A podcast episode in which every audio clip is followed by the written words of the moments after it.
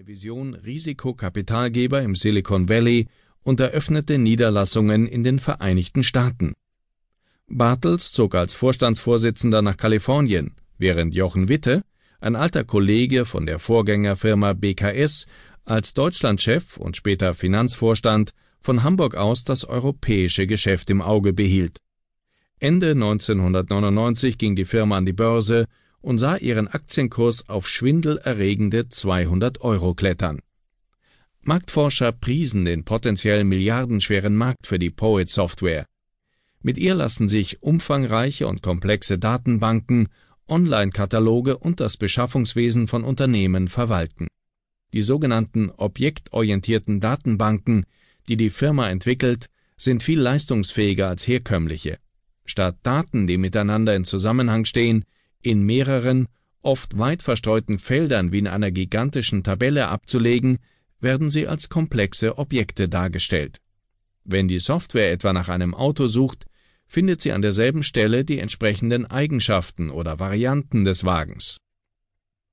Eine solche Darstellung der Objekte kommt der Realität viel näher als Excel-Tabellen, ist aber komplizierter zu bewerkstelligen und verlangt einen Traditionsbruch im Rechenzentrum. Das war in der Blütezeit der neuen Wirtschaft genau die richtige Botschaft. Mit dem richtigen Programm würde bald jeder Vorgang online und automatisiert ablaufen, jeder Klick eine schlaue Schneise durch den Datenwust schlagen. On Poet würde einer der Stars der neuen Welt sein, mit Kunden von der Dresdner Bank über die Linde AG bis zu Pixel Park.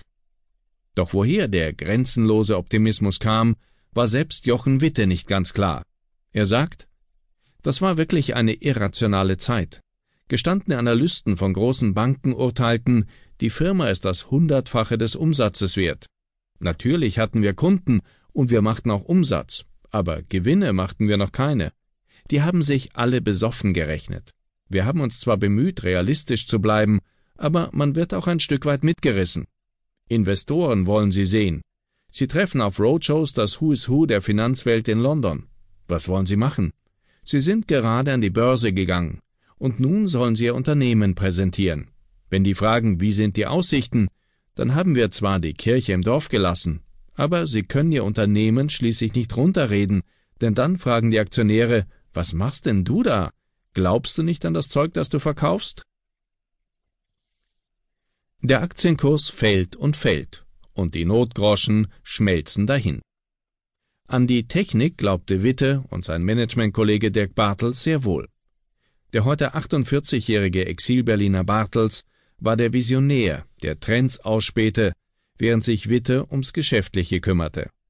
Bartels Steckenpferd waren und sind immer noch objektorientierte Datenbanken. Das seien tolle Produkte, aber erklärungsbedürftig, sagt er. Wir waren ein Nischenprodukt in einem Nischenmarkt. Ich habe die Zeit unterschätzt, die vergehen würde, bis unsere Technologie in großem Umfang vom Markt akzeptiert werden würde, sagt Bartels, der Poet 2002 verließ und heute seine eigene Firma für Fitness-Software namens Progio Mobile leitet.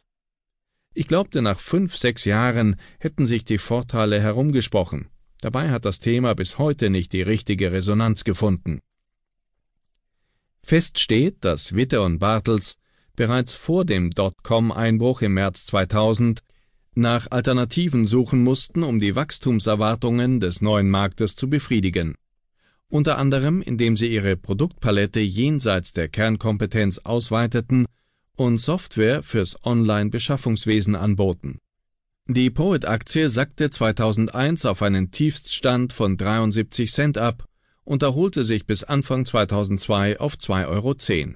Aufträge brachen weg, die gesamte Branche verharrte in einer Art Schockstarre.